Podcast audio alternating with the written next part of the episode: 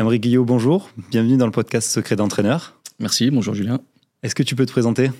Oui, Emery Guillot, je suis enseignant-chercheur à l'université depuis un peu plus de 20 ans, euh, spécialisé dans les neurosciences et la préparation mentale. Et je m'intéresse un petit peu plus particulièrement euh, aux interactions et à comment le travail mental peut être efficace. Alors à la base, c'était plutôt pour euh, développer la performance chez les sportifs. Et puis, on a enrichi progressivement, à travers à la fois les recherches et l'enseignement, les, les domaines d'application sur, sur différentes pistes possibles. Euh, donc on va, on va travailler avec les, patients ou les euh, sportifs victimes d'incapacité motrice, on va travailler sur la personne également, mais bon globalement c'est vraiment sur les processus mentaux et sur la performance, et c'est là-dessus que je, que je fais l'essentiel de mon travail. J'ai un petit peu d'accompagnement d'athlètes euh, ou de personnes en, en, parallèle également qui me permettent de rester un peu plus connecté au terrain et de, de faire les liaisons et les décalages entre la théorie et la pratique, donc ça c'est intéressant. Ok, donc tu es enseignant-chercheur officiellement, mais j'aime bien ton profil parce que tu as aussi ce côté un peu entraîneur. C'est-à-dire tu vas suivre des athlètes. Et c'est chose assez rare chez les chercheurs, j'ai l'impression. En tout cas, dans ton domaine d'application. Euh, donc aujourd'hui, on va parler pas mal de visualisation un peu sous toutes ses formes parce que c'est vraiment ta spécialité. Euh, Qu'est-ce que tu peux me dire autour de la visualisation? Quels en sont les grands types et comment est-ce qu'on peut l'utiliser? La visualisation, alors déjà c'est un terme qu'on n'utilise pas énormément euh, dans le monde scientifique, visualisation. Par contre c'est un terme qu'on utilise beaucoup et la preuve en est, je l'ai utilisé pour, pour, mon ouvrage euh, quand il était sorti parce qu'il est très, euh, il, a beaucoup de sens symboliquement et même en termes de compréhension pour les athlètes. Mais on, on, parle un petit peu plus d'imagerie motrice euh, qui est une forme particulière d'imagerie mentale, mais euh, on, peut considérer que c'est synonyme, il n'y a, a, aucune difficulté. La, petite nuance vient du fait que, comme on est sur une représentation mentale d'un mouvement sans que ça débouche sur son exécution, on va construire cette représentation mentale à travers les différentes modalités sensorielles. Et donc du coup, on va combiner nos différents sens, alors nos cinq sens traditionnels, et puis le, sixième sens, euh, le, fameux sixième sens d'Alain Berthoz, qui, qui est la proprioception et qui donnera l'imagerie kinesthésique. Et donc du coup, on va euh, combiner ces différents sens-là et construire une représentation qui a pour vocation d'être la plus fidèle possible par rapport à la réalité, c'est-à-dire de représenter le plus justement possible le mouvement. Et pourquoi j'utilise davantage le terme d'imagerie motrice ou de simulation motrice, un terme qu'on trouve de plus en plus également, plutôt que visualisation, euh, parce qu'il me paraît un petit peu plus juste, un petit peu plus général, euh, parce que dans visualisation, il y a vraiment le domaine visuel qui est, qui est prépondérant. Alors, dans l'imagerie aussi, hein, dans l'imagerie, il y a image, euh, donc c'est pas forcément pas vraiment un argument euh, irréfutable, mais euh, c'est, je trouve que ça a cette connotation. En tout cas, on lui donne une connotation un petit peu plus restrictive à la visualisation. Ça nous enferme, ça nous cloisonne peut-être un petit peu trop dans le domaine visuel. Alors que l'idée, c'est au contraire de partir du domaine visuel et de l'enrichir avec les autres modalités sensorielles. Oui, effectivement, quand on parle de visualisation, on pense forcément au sens de la vue alors que tu parlais de la sensation kinesthésique, par exemple, dans, dans l'imagerie, euh, qui est aussi importante. Quel, quel, type de visualisation ou d'imagerie motrice, ou on l'appelle comme on veut, euh, existe? Alors, en fait, on va pouvoir orienter le, travail dans différents, ce que j'appelle des domaines d'application le, support de travail, c'est-à-dire la représentation mentale qui combine les sens, sera le même. Par contre, le contenu, l'agencement et la manière de l'utiliser ou de le structurer sera parfois très différent, voire même opposé. Moi, j'aime bien euh, envisager qu'il y ait quatre euh, directions possibles, ce qui couvre, me semble-t-il, pas mal d'applications de ce qu'on peut faire avec euh, cette approche, qu'elle soit utilisée de manière seule ou, de manière combinatoire. la première, c'est peut-être la, la, plus connue, entre guillemets, c'est toute la sphère psychologique ou mentale de la personne. C'est-à-dire qu'on va vraiment cibler le travail sur la personne. C'est-à-dire qu'on va travailler sur sa, sa, capacité à augmenter sa confiance en lui, euh, sa motivation, de réguler les émotions, le stress, l'anxiété. On va vraiment travailler en fait sur l'état d'esprit ou sur l'affect, les, euh, la capacité à rester euh, dans les meilleures dispositions possibles pour être efficace. Et ça, pour moi, c'est un domaine. Je vais tout mettre de, manière complémentaire dedans parce que je trouve que ça fait un petit peu euh, vase communicant. Quand on travaille sur la confiance, on améliore également le, euh, la motivation, on diminue l'anxiété euh, éventuelle, on, régule un petit peu le, les émotions. Donc du coup, je trouve que quand on travaille sur une dimension, on travaille aussi sur les autres et pour moi, ça constitue un domaine à part entière. Et du coup, dans ce domaine-là, l'effet, il est indirect sur la performance. C'est-à-dire que moi, je cible l'individu et une fois que l'individu est dans de bonnes dispositions, à ce moment-là, il peut éventuellement être performant.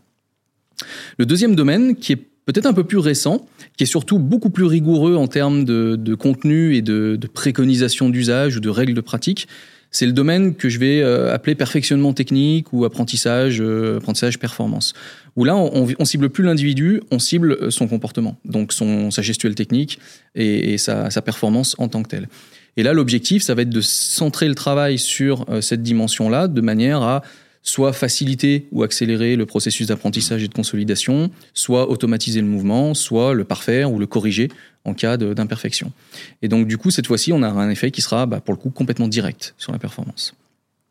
Un petit peu à l'interface des deux, on va avoir la dimension qu'on pourrait appeler technico-tactique. Alors ça parle très bien dans certains sports, un petit peu moins dans d'autres, mais tout ce qui va relever de la stratégie, du conditionnement, que ce soit euh, bah, de bien mémoriser ou comprendre pour appréhender un schéma de jeu ou une tactique de, de jeu ou une disposition à, prendre dans une compétition particulière, euh, de travailler sur euh, euh, ce conditionnement qui va nous faire faire ce, ce, comportement-là de manière plus spontanée, plus automatique quand on se retrouve en situation.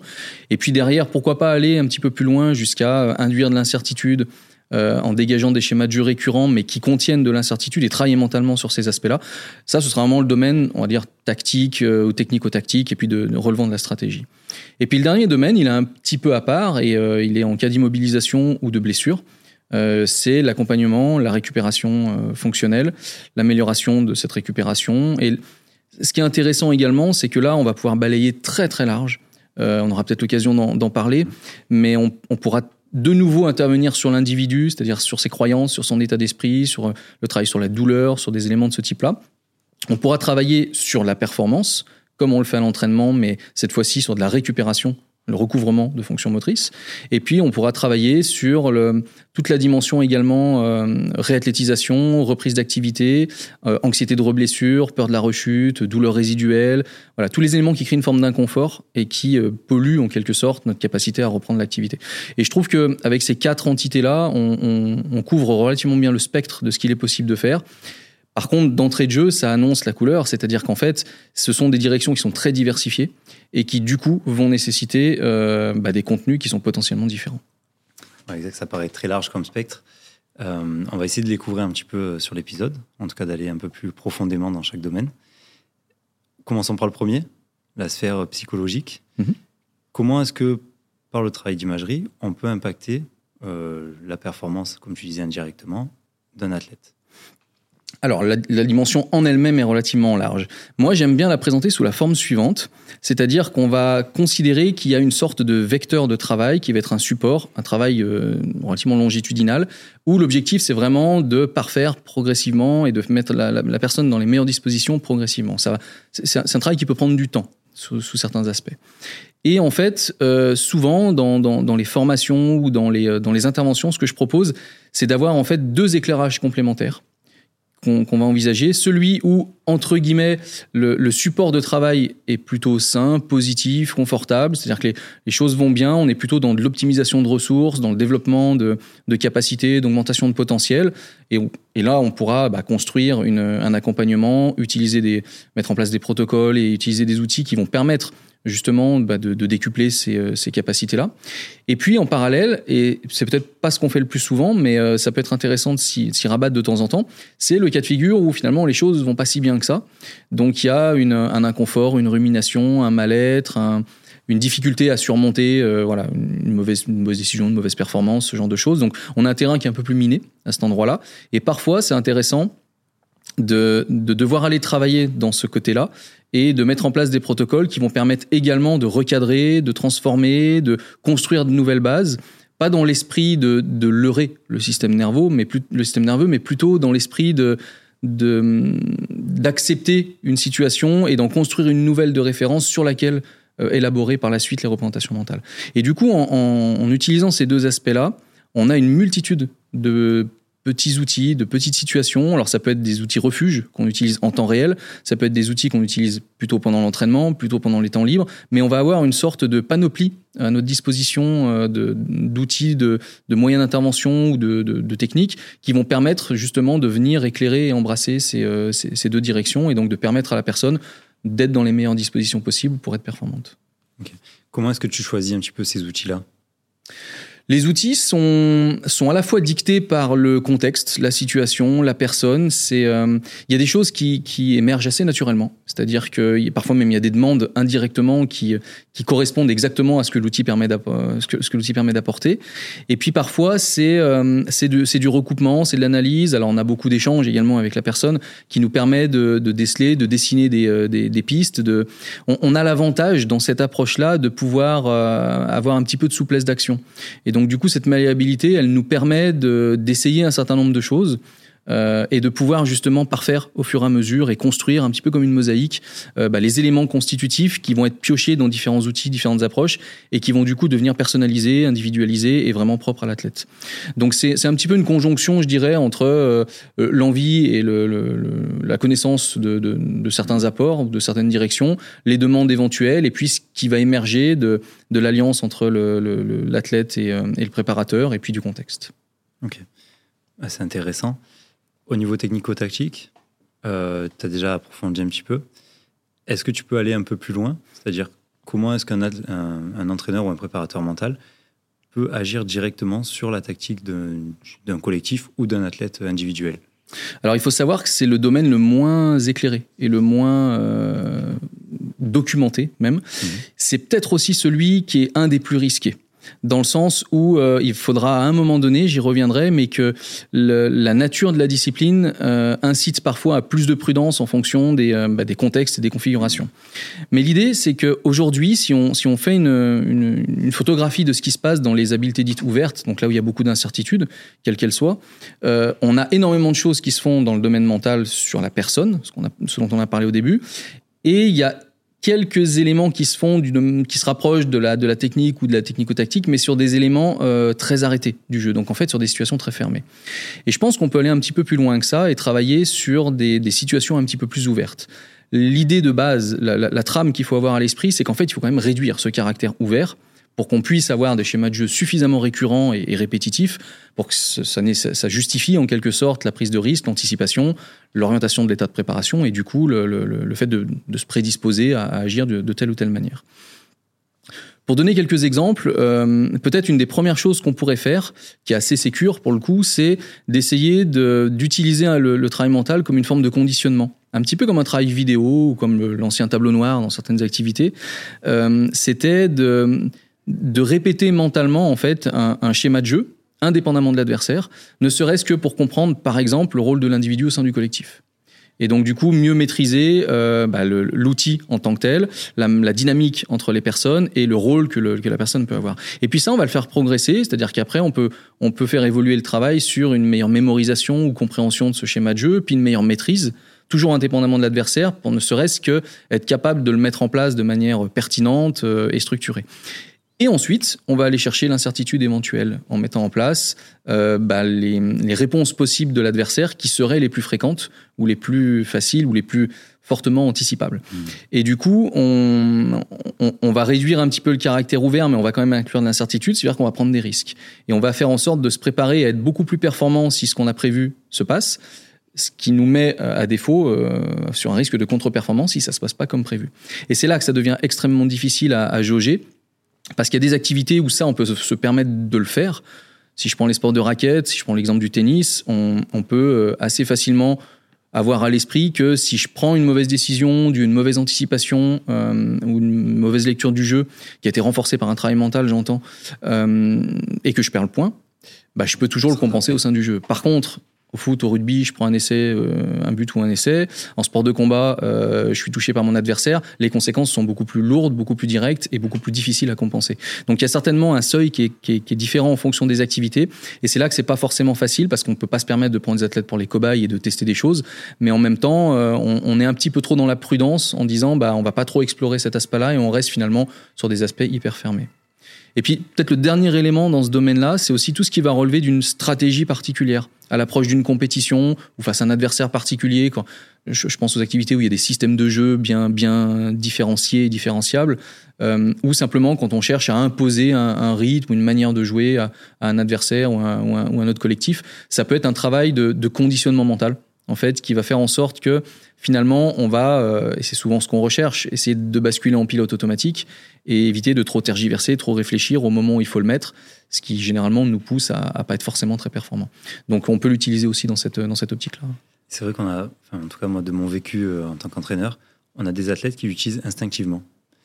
Est-ce que un athlète qui l'utilise instinctivement, on le laisse faire, quitte à ce que ce soit parfois négatif Est-ce qu'on le drive? Est-ce qu'on le prend complètement en charge? Est-ce qu'on lui donne juste des petits conseils de temps en temps? Comment est-ce que toi tu gérerais un athlète qui individuellement et instinctivement utilise ce genre d'image Ouais, alors c'est une très bonne question parce que souvent je le prends comme euh, l'exemple même que euh, même si on n'a pas envie de faire de la préparation mentale, en fait on en fait et notre tête en fait. Bien sûr. Donc du coup c'est une réalité. Tout ce qu'on fait dans la vie quotidienne et donc dans la pratique sportive bah, induit euh, automatiquement des, amorce une forme de représentation mentale.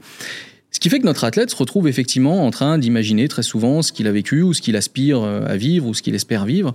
Et, effectivement, de temps en temps, il le fait de manière négative. Et ça, faut absolument le corriger. C'est-à-dire que on, peut le laisser faire et lui laisser une forme de pratique spontanée, ça, il n'y a, aucun souci là-dessus. Par contre, il faut que cette pratique spontanée-là, elle respecte les mêmes règles de pratique que le, travail qui va être guidé, structuré, formalisé. Le, risque de pas faire ça, c'est de polluer, de créer des interférences ou des effets indésirables qui vont induire des contre-performances.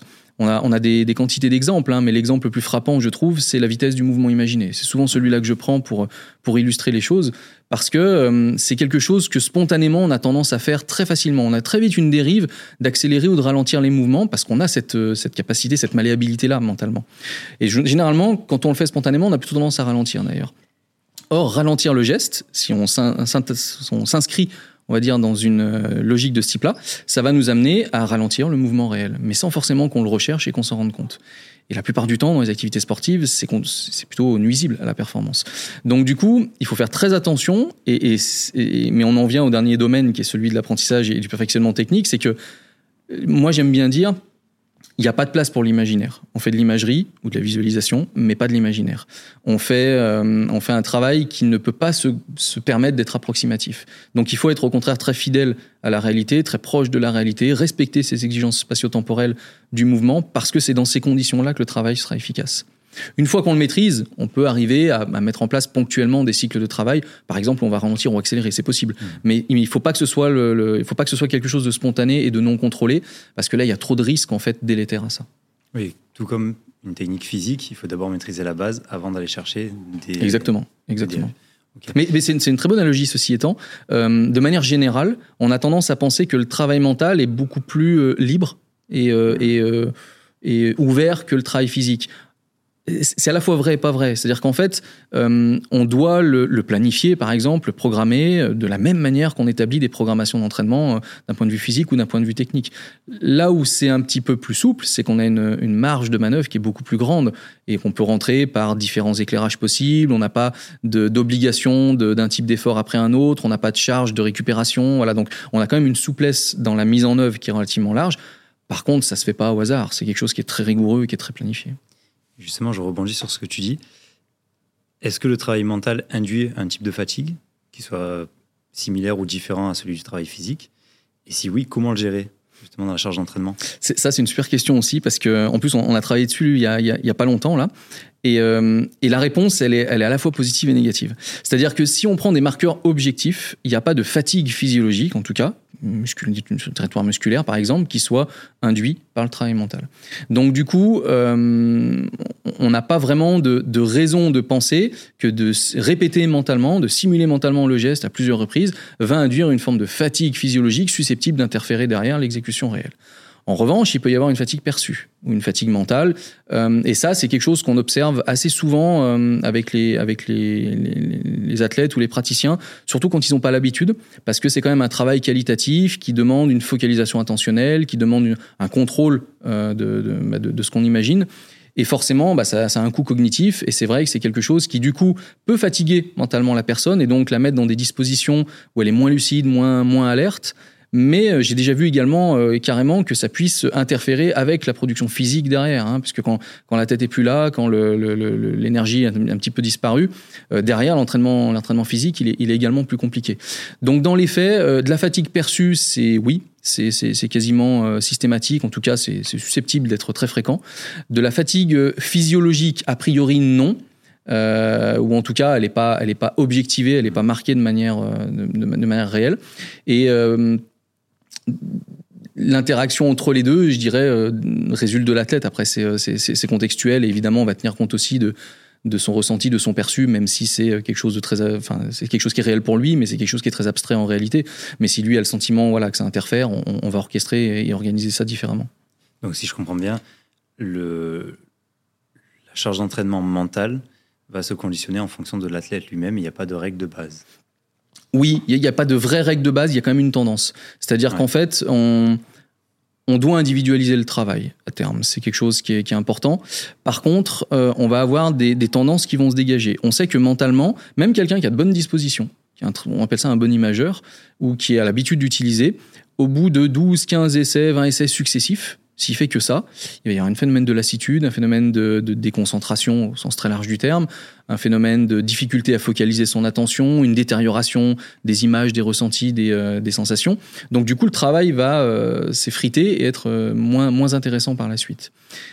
Donc du coup, ce qu'on fait, c'est que quand on fait des séances spécifiques d'entraînement, l'idée, c'est de faire plutôt des séances courtes. On va dire des séances qui durent à 10, 15, 20 minutes maximum et au sein desquels on met pas trop d'essais successifs, on met éventuellement de la distraction, on, on, on, met de la proximité avec le mouvement réel parce qu'ils se nourrissent mutuellement, ils donnent du feedback et c'est beaucoup plus intéressant, beaucoup plus riche. Mais voilà, on essaye d'avoir des, des, des, séances qui sont pas forcément trop longues et trop énergivores. Il y a une étude récemment qui a essayé de synthétiser un petit peu tout ça. Alors c'est très spécifique, ils avaient fait ça en basket et ils avaient montré que avec tous les croisements possibles, pour eux, des séances d'environ euh, c'était 13 minutes avec 20 répétitions, 3 à 4 fois par semaine, c'était le, le, très bon compromis. Donc on, on, est bien dans ces, dans ces zones-là. Maintenant, ça, on va le moduler derrière. On va le moduler en fonction de la personne. On va le moduler en fonction de sa disponibilité, parce qu'on pourrait très bien avoir des gens qui sont un peu plus, qui, encaissent un peu plus, d'autres un petit peu moins. On va le moduler en fonction de la durée ou de la complexité du mouvement. Si j'ai des mouvements très longs et très, et très complexes, j'en ferai peut-être un peu moins euh, dans la séance. Si j'en ai des plus courts et des plus simples, j'en ferai peut-être un petit peu plus. Et puis on va surtout essayer, euh, quand on va rentrer dans, dans le perfectionnement technique, et de faire du travail mental intégré et donc de pas faire des séances spécifiques d'imagerie sur les gestes techniques, mais plutôt de venir saupoudrer l'entraînement euh, par ces, ces, liaisons entre le mouvement, cette proximité entre le mouvement réel et le mouvement imaginé. Ce sera beaucoup plus qualitatif, il y aura moins de quantité de pratique, mais qui sera plus efficace. Et en plus, on sera dans les meilleures conditions euh, physiologiques et, et, contextuelles. Tu viens d'anticiper ma prochaine question. Ah bon, ouais. Donc euh, c'est parfait. Je voulais te demander justement si on devait dissocier ou on pouvait intégrer. Ouais. Donc, Alors, ouais, en fait, ça, ça, dépendra des objectifs. Hein. Si, si, je prends l'exemple du perfectionnement technique, très clairement, la, le, la meilleure préconisation, c'est d'intégrer. Euh, maintenant, ça ne veut pas dire qu'on ne peut pas dissocier. Et ça peut être intéressant. C'est juste que si là, là maintenant, je te demande d'imaginer dans, ton activité une séquence, bah, tu es obligé de faire un deuxième effort qui est de recontextualiser pour te remettre dans le contexte de pratique. Et ensuite, donc on complexifie un tout petit peu le travail. Et forcément, quand on a des capacités d'imagerie moyennes ou, relativement faibles chez, chez les sportifs qui n'ont pas l'habitude, bah, c'est plus compliqué. Donc clairement, dans le perfectionnement technique, l'intégrer, c'est ce qu'il y a de mieux. Je dirais dans le technico-tactique, c'est aussi peut-être intéressant parce qu'on reste connecté quand même au contexte dans lequel on évolue. C'est quand même pas mal. Par contre, si on travaille sur, le, sur la confiance, sur l'anxiété, sur les émotions, là, on peut complètement dissocier, au contraire. Euh, sur de la fin d'entraînement, voire sur des séances spécifiques en dehors, tout seul chez soi. Enfin, on peut aller chercher. Euh, voilà. Donc, ça va vraiment dépendre de ce qu'on veut faire. Mais pour le perfectionnement technique, ouais, je te rejoins complètement. Il faut que ce soit intégré. Et je, change de sujet sans, sans changer. Est-ce que, tout comme l'hypnose, ça amène à un état modifié de conscience? Ou est-ce que non, on est conscient euh, de manière classique quand on fait de l'imagerie? Alors je fais oui de la tête, mais la réponse c'est non en fait. euh, non, non, on n'amène pas la personne dans un état de modifié de conscience. Ouais. Donc on n'utilise pas les suggestions comme on, comme on, peut les utiliser en hypnose. On fait pas de sophronisation non plus comme on peut retrouver dans des techniques comme la sophrologie. Euh, parfois c'est intéressant de les combiner quand on va travailler sur la personne. Donc l'anxiété, une nouvelle fois, la confiance, les émotions. Là, on peut se permettre de le faire. Ou quand on travaillera sur la douleur également, c'est quelque chose qu'on peut faire. Mais par contre, quand on travaille sur, le, sur, sur la technique gestuelle, on n'a pas besoin en fait de cet état-là.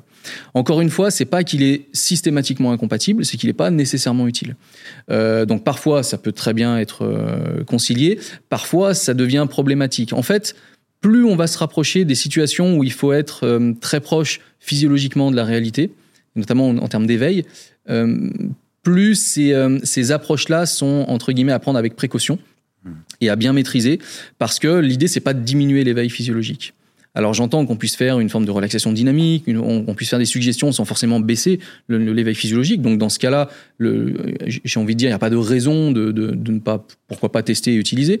Mais s'il y a ce risque-là de diminuer l'éveil physiologique et donc du coup de se mettre dans des conditions euh, physiques qui sont incompatibles avec ce qu'on va imaginer, on crée une difficulté supplémentaire.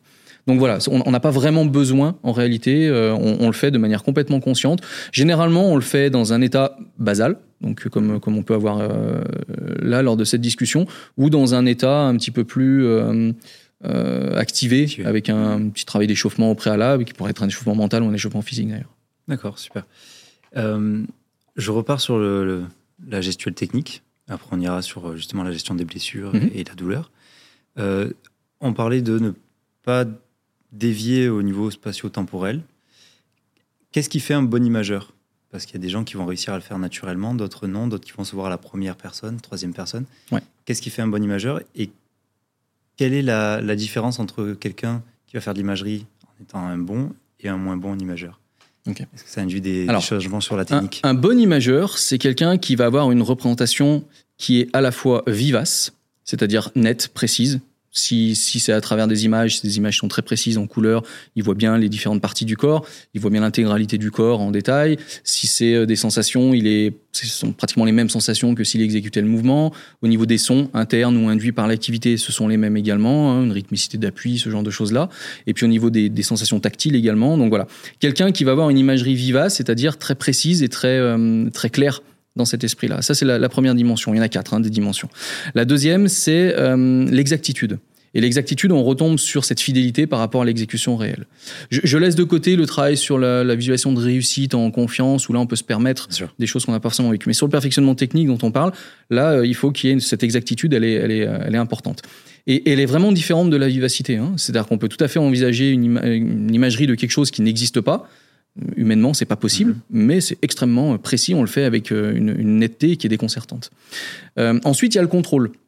Le contrôle, c'est la capacité à manipuler ce qu'on imagine. Donc changer l'angle de vue, changer euh, la couleur, pourquoi pas, changer l'orientation, passer du 2D à la 3D, le transformer, voilà, être capable de maintenir également cette information sur son écran virtuel. Là, c'est ça, c'est quelque chose qui relève plutôt du contrôle. Et puis la quatrième dimension, qui est, qui est un petit peu différente, c'est la temporalité qu'on a évoqué à plusieurs reprises. Et cette temporalité, alors on la, retrouve dans la consigne de, conserver les, exigences visio-spatiales, mais cette temporalité, voilà, faut qu'elle se rapproche de, celle du mouvement réel pour éviter les effets délétères dont on parlait tout à l'heure. Donc un bon imageur, c'est quelqu'un qui va déjà avoir ces quatre éléments-là. Ce qu'il faut bien avoir à l'esprit, c'est que la temporalité vient toujours après et elle doit toujours venir après. Parce que si on pose le problème de la temporalité à quelqu'un qui n'a pas une imagerie constituée de bonnes, de, enfin, au niveau des différents sens, de bons marqueurs, on lui double la difficulté. Et il risque de, se, de, se, de rentrer dans le temporel, mais en ayant quelque chose de très flou, très approximatif. Donc on va toujours privilégier en fait le, développement de la vivacité des représentations. Et une fois que euh, que, que, ce développement-là est réalisé, à ce moment-là, on attire l'attention sur le temporel dans un deuxième temps.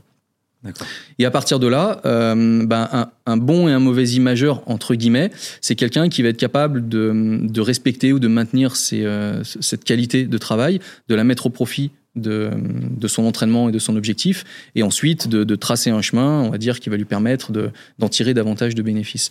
Mais si on, on, fait le parallèle avec le système nerveux, euh, on va retrouver ce, ce principe d'efficience neurale et de cartographie cérébrale des experts et des débutants. Hein. Mmh. On a un cerveau expert en imagerie, comme on a un cerveau expert sur le mouvement, et en fait, on va façonner, on va moduler la, la signature neuronale ou la, J'aime bien parler de la mélodie qui est jouée par le système nerveux pour que euh, finalement on ait une sorte de, de, de circuit d'expertise qui soit visible chez le, chez, chez, chez le pratiquant avancé et qui soit une sorte de, de template à atteindre pour un, un, mauvais imageur ou un débutant qui, qui aspirerait. Euh, alors L'idée étant pas de reproduire l'existant, hein, ou exactement la même chose, mais d'aller dans la direction avec euh, l'implication des structures qui sont des régions d'intérêt fortement impliquées dans la représentation mentale. Donc on a cette cartographie cérébrale qui vient valider justement cette différenciation bon-mauvais imageur.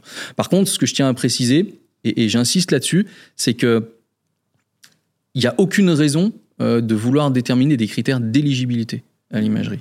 Et ça, c'est quelque chose qu'on trouve plutôt dans le domaine clinique, mais je suis assez prudent aussi sur ce qu'on pourrait voir dans le domaine de l'entraînement.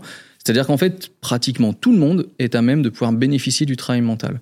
Peut-être la, alors certains patients peuvent avoir des lésions qui, euh, justifient que c'est plus compliqué, mais on, a quand même montré que de très très très nombreux patients euh, conservaient leur capacité d'imagerie euh, intacte et étaient capables d'utiliser donc d'en bénéficier. Mais on a, à part une déficience mentale qui, par exemple, pourrait perturber la compréhension des consignes ou la capacité d'abstraction de, la personne, il n'y a pas de raison de ne pas pouvoir faire de l'imagerie, de ne pas pouvoir en bénéficier. Et souvent, ce qui pousse les, euh, alors les chercheurs surtout, mais euh, disons chercheurs éventuellement praticiens, à déterminer qui est à même de pouvoir en tirer le plus de bénéfices, qui est le plus éligible à ce travail-là, bah, c'est de simplement tenir compte des variations interindividuelles qui sont très fortes au départ. On a des gens qui n'ont jamais fait d'imagerie, qui vont très bien y arriver, d'autres bah, qui auront un peu plus de difficultés. Mais par contre, ça, ça se nivelle assez bien. Euh, avec des exercices de base, des fondamentaux, et ça permet une forme de familiarisation qui très rapidement donne le support suffisant pour pouvoir développer le travail et en bénéficier par la suite. Donc il n'y a pas vraiment de critères d'éligibilité, il y a une vraie différence interindividuelle au départ, euh, mais elle se gomme relativement facilement. Un peu comme dans la technique classique physique. Exactement, un peu comme dans des prédispositions ou une capacité à, transférer d'un apprentissage à un autre. Il fait qu'on part pas avec le même niveau initial. Ça ne veut pas dire que celui qui est en dessous, il n'a pas de compétences à développer dans son activité, hein, complètement. Ok, super. Et est-ce qu'il y a des choses qui vont être un peu transversales, par exemple? Est-ce que l'utilisation de l'imagerie va aider à la concentration ou au focus attentionnel, etc., dans le sport ou dans d'autres activités d'ailleurs? Ou est-ce que c'est vraiment très spécifique, très orienté vers la, tâche donnée et demandée? Alors, c'est un petit peu des deux en réalité. C'est-à-dire qu'il y, y, a toujours ce souci euh, qu'il faut respecter les exigences visio-spatiales du mouvement, donc c'est efficace sur le mouvement qu'on a travaillé mentalement. Donc il y a ce côté un petit peu euh, effet tunnel, un peu restrictif, qui fait que ça va fonctionner, mais le transfert, il n'est pas toujours possible. Alors pendant longtemps, on avait même montré qu'il n'était pas possible du tout. Il est possible en réalité dans certains cas de figure, surtout quand on, on centre le travail mental plutôt sur les mouvements complexes et techniques, ce qui permet du coup d'étendre les bénéfices à des mouvements plus simples, mais ça marche pas dans l'autre sens. Donc j'ai envie de dire, intrinsèquement, la nature du travail fait que c'est plutôt quelque chose qui est ciblé sur ce qu'on a fait, et que dans l'absolu, si on veut progresser dans un domaine, bah, il faut travailler mentalement dans ce domaine-là. Maintenant, on a quand même des, des, notions qui sont effectivement un peu plus transversales et que tu dois pouvoir réinvestir. L'exemple de la concentration ou de la focalisation émotionnelle en, en, en est une. Euh, la, la, régulation des émotions également, ça va en être une autre. Et finalement, on retrouve quand même ce côté transversal sur le fait que la manière dont on va travailler, par exemple chez les sportifs, on va retrouver des choses très similaires chez les musiciens, chez les professionnels qui ont un métier euh, manuel, par exemple, les kinésithérapeutes, les ergothérapeutes, les chirurgiens l'utilisent énormément également. Donc du coup, les architectes, pour une autre raison, euh, plutôt plutôt l'appréhension de l'espace, mais on va retrouver quand même une forme de transversalité dans la pratique. Et du coup, en réalité, euh, il va y avoir des compétences qu'on va pouvoir développer et réinvestir, ou en tout cas, on va pouvoir euh, réorienter un travail développé dans une activité assez facilement dans une autre. Il y aura des nuances. Hein.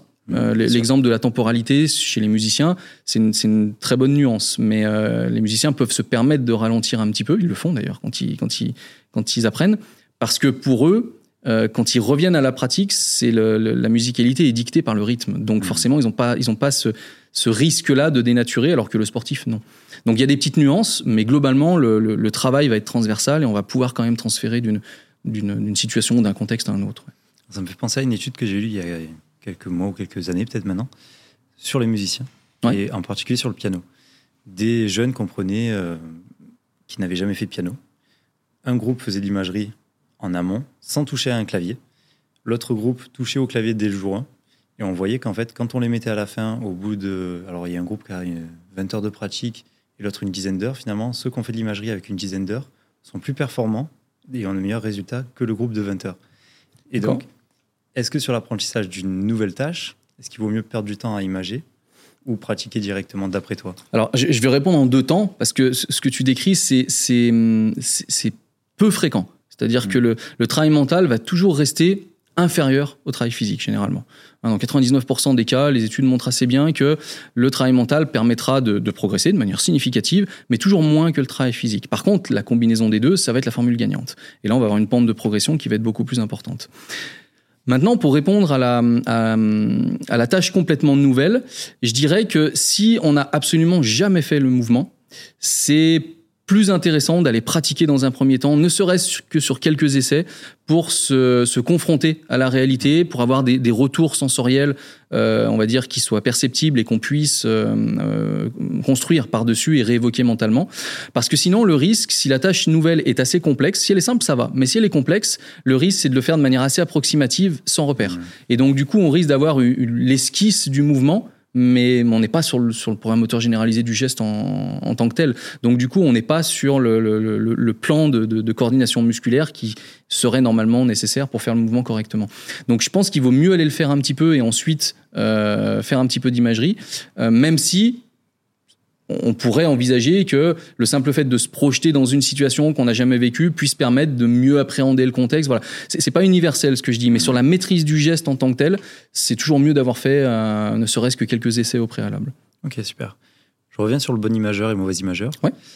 On voit qu'il y a dans certains sports où l'imagerie est totalement prédominante. Je pense au sport mécanique, au ski, euh, tout ce qui est pilotage. Euh, Est-ce que dans les autres sports, c'est un critère prédominant pour atteindre l'élite de ce sport-là. Je prends l'exemple en sport de combat. Est-ce qu'un boxeur a besoin d'être bon imageur pour être bon boxeur? Alors, je ne le, dirai pas de manière aussi directe. Euh, je, je, pense que très clairement, ça fait partie des facteurs de performance et qu'il met beaucoup plus de chance et d'atouts de son côté en ayant des bonnes dispositions mentales sur l'imagerie ou sur d'autres aspects euh, pour être performant. Euh, maintenant que, que, que, que, sans cette dimension-là particulière, il, il, ne puisse pas être performant, c'est pas aussi simple que ça. Donc c'est pas c'est pas un atout. Euh, alors ça, va être un atout indispensable de mon point de vue dans le, le, les facteurs de performance de, de l'individu.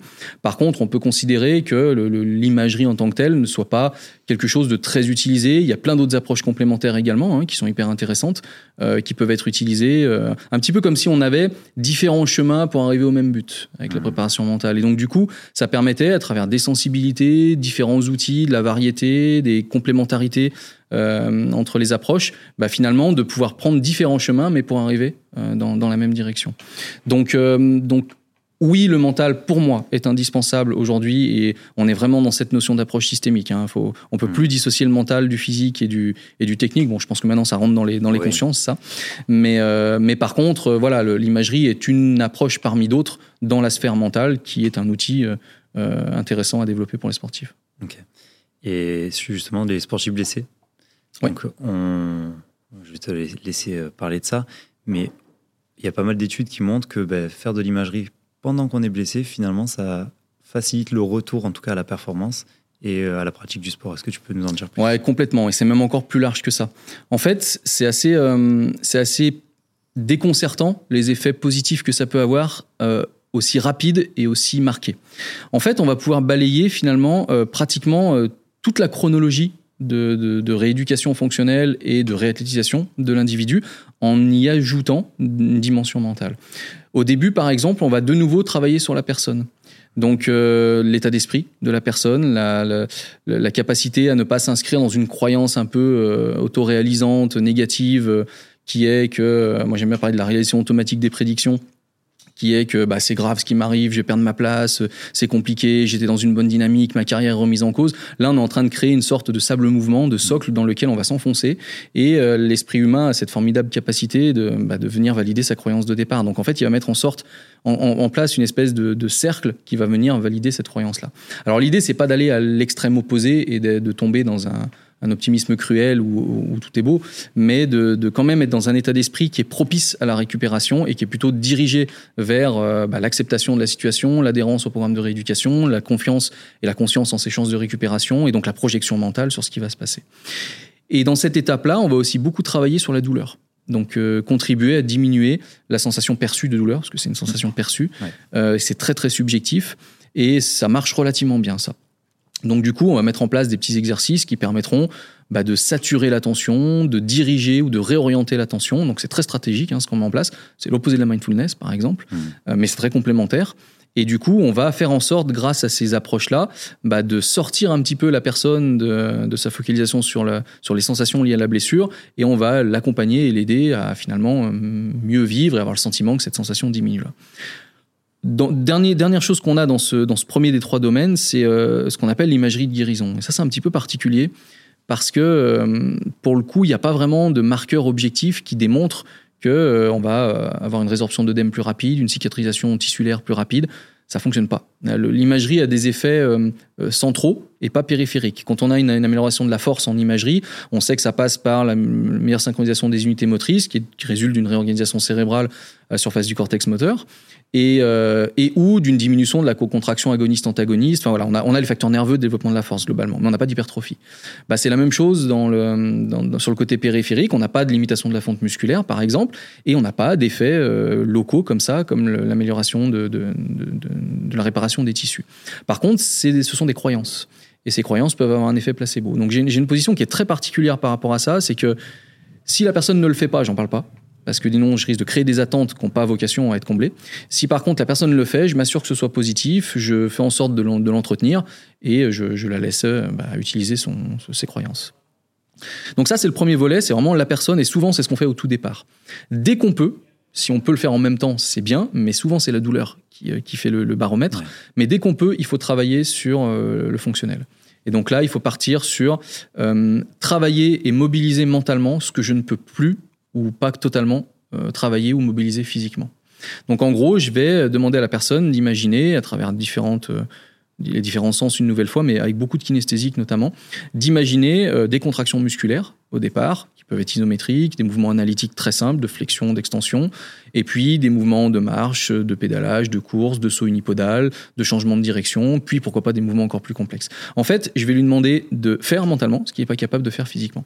Et en faisant ça, ce qui est intéressant, c'est que bah, on crée une réorganisation à la surface du cortex moteur, donc on a cette, plasticité cérébrale qui est induite, et en bout de chaîne, cette plasticité cérébrale, si on simplifie un petit peu, elle se traduit par une meilleure synchronisation des unités motrices, un meilleur recrutement spatio-temporel des unités motrices, et donc un niveau de force supérieur. On, réactive l'activité musculaire, on repart avec un niveau de force supérieur, bien qu'on ait une, amyotrophie qui est équivalente et une fonte musculaire, du coup, qui, qui soit toujours présente. Et on va jouer comme ça sur la limitation de perte de force et sur la limitation de perte d'amplitude articulaire. Si on allait du côté des patients, on aurait aussi la construction d'une motricité compensatoire si la lésion est irréversible et de, recouvrement des, fonctionnalités. Mais en gros, c'est surtout sur ces aspects-là que le travail physiologique et fonctionnel doit avoir lieu. Et c'est là qu'on a les résultats les plus, euh, les plus impressionnants, entre guillemets. Et ce travail-là, on peut le poursuivre avec euh, des effets que moi j'appelle sportifs, qui sont que la personne peut continuer à s'entraîner, en fait, comme si elle n'était pas blessée. Donc dans ce cas-là, elle a deux possibilités. Euh, soit elle le fait en, on va dire, dans la continuité pour que ce soit des mouvements sportifs qui viennent continuer les effets physiologiques dont je viens de parler. Donc elle continue à mobiliser mentalement, mais au lieu d'être sur de la course, elle est sur bah, une, une, situation qui est vraiment propice à son activité. Soit carrément, elle fait comme si elle n'était pas blessée, c'est-à-dire que je lui fais un travail technique, un travail tactique, un travail sur la confiance, euh, sauf qu'elle le fait en étant blessée. Donc pour faciliter ça, je vais la recontextualiser avec de la vidéo, avec de la réalité virtuelle, pourquoi pas, avec de le, fait, de la faire venir sur le lieu de pratique. Voilà, je vais, je vais l'immerger pour que ce soit un petit peu plus euh, prégnant. Et puis à partir de là, elle peut mettre en place un travail. Mais dans ce cas-là, si elle met en place ce travail, bah, c'est comme si elle était en apprentissage technique. Donc c'est de nouveau avec les règles de pratique qui sont très établies et cette exactitude de l'imagerie. Donc en fait, on peut vraiment balayer très très large et, suivre le sportif. À la toute fin, on va avoir de la réathlétisation. Et sur la réathlétisation, je crois que tu l'évoquais tout à l'heure, il y a cette douleur résiduelle, cette appréhension, cette, ce sentiment d'inconfort parfois qui fait que on a récupéré, on a le, feu vert euh, du, staff et des médecins, mais on n'est pas convaincu, on n'est pas confiant sur la solidité de son articulation. Et donc du coup là, on peut utiliser le travail mental pour chasser ses croyances, chasser ses doutes, chasser ses appréhensions et se conditionner finalement à être de plus en plus efficace. Donc là, on va faire un travail vraiment préalable aux exercices de, fréquence, de récupération qu'on a dans, le, dans, la réathlétisation, et on va essayer de faciliter cette transition et ce retour à la pratique. Donc on va vraiment balayer très très large. On pourra même se poser la question de la prévention. Ok. Ben, on peut l'aborder si tu veux. Ah bah, on peut l'aborder, avec grand plaisir. Euh, en fait, la prévention, bah, moi j'aime bien finir en disant bah, tout ça c'est génial, mais c'est curatif. Hmm. Donc est-ce qu'on peut pas aussi euh, faire de la prévention? Après, évaluer l'efficacité d'une prévention, c'est compliqué, hein, parce que si je mets un groupe qui s'entraîne mentalement et l'autre pas, et que le groupe qui a fait de l'imagerie ne s'est pas blessé, il y a absolument rien qui a une garantie que sans l'imagerie, il serait blessé. Donc la prévention dite primaire comme ça, c'est très compliqué. C'est un peu d'ailleurs comme si on voulait euh, affirmer que le travail mental va permettre de récupérer plus vite. Moi, je peux pas affirmer ça. Il va permettre de récupérer mieux, mais pas forcément plus vite. Il mhm. peut, tant mieux si c'est le cas, mais c'est pas l'objectif. L'objectif, c'est pas de déjouer le diagnostic médical. Donc là, pour la question de la prévention, ce qu'on peut aller regarder, c'est la prévention dite secondaire. nous, on l'avait fait à travers une étude sur la coiffe des rotateurs au niveau de l'épaule, et on avait montré qu'en fait, le, fait de mobiliser mentalement des mouvements de l'articulation, donc des mouvements du bras qui engageaient l'épaule, eh bien, ça permettait de récupérer en amplitude articulaire chez cette population qui était atteinte du, syndrome de la coiffe des rotateurs. Et ça, ça a permis de mettre en évidence une forme de prévention des conséquences aggravantes de la blessure. C'est une forme de prévention secondaire, donc ça peut être intéressant. On est un peu à cheval hein, entre le curatif et le, et le préventif, mais mais c'est quand même quelque chose qui du coup prévient euh, bah, d'une situation qu'on n'a pas envie de, de rencontrer et euh, ou qu'on redoute. Donc ça reste intéressant. C'est euh, ça rejoint, je, je, trouve, toute la visée prophylactique de l'entraînement, où l'objectif c'est de, bah, de, faire en sorte de, de maintenir le, le, côté sain le, de l'organisme. Donc dans, dans cet esprit-là, je pense qu'on on peut mettre en place des choses par imagerie. Euh, c'est un petit peu plus exploratoire parce qu'il n'y a pas énormément de choses de faites et c'est dur de les objectiver. Mais à mon sens, c'est tout à fait justifié. Ouais. Moi, j'ai une question. Euh, au niveau de la plasticité euh, cérébrale ou neuronale, on entend un petit mhm. peu les deux termes. Est-ce que l'imagerie vient créer de nouvelles connexions ou empêche des connexions de se défaire? Je sais pas si tu vois ce que je veux dire. Il y a un peu des deux. Il y a un peu des deux en réalité. Euh, c'est jamais unilatéral de toute façon de cette manière-là. En fait, ce qu'on va observer de manière générale, c'est que la plasticité cérébrale qui s'inscrit grâce au travail mental, elle va refléter la plasticité cérébrale qu'on observe lors de l'apprentissage réel. Donc en gros, on sait qu'il y a des, évolutions entre différentes, différents réseaux, différentes régions, et qui, euh, qui au fur et à mesure de l'apprentissage vont s'installer. Bah, on observe exactement la même chose en imagerie. Euh, dans d'autres études, ils montrent que la, carte corticale, c'est-à-dire la, la, population de neurones qui est responsable normalement de la motricité des muscles euh, concernés, va s'étendre euh, si on la surexprime, si on l'utilise, que ce soit par l'entraînement physique ou par l'entraînement mental. Ce qui est l'inverse de l'envahissement hein, qu'on observe chez les, amputés notamment.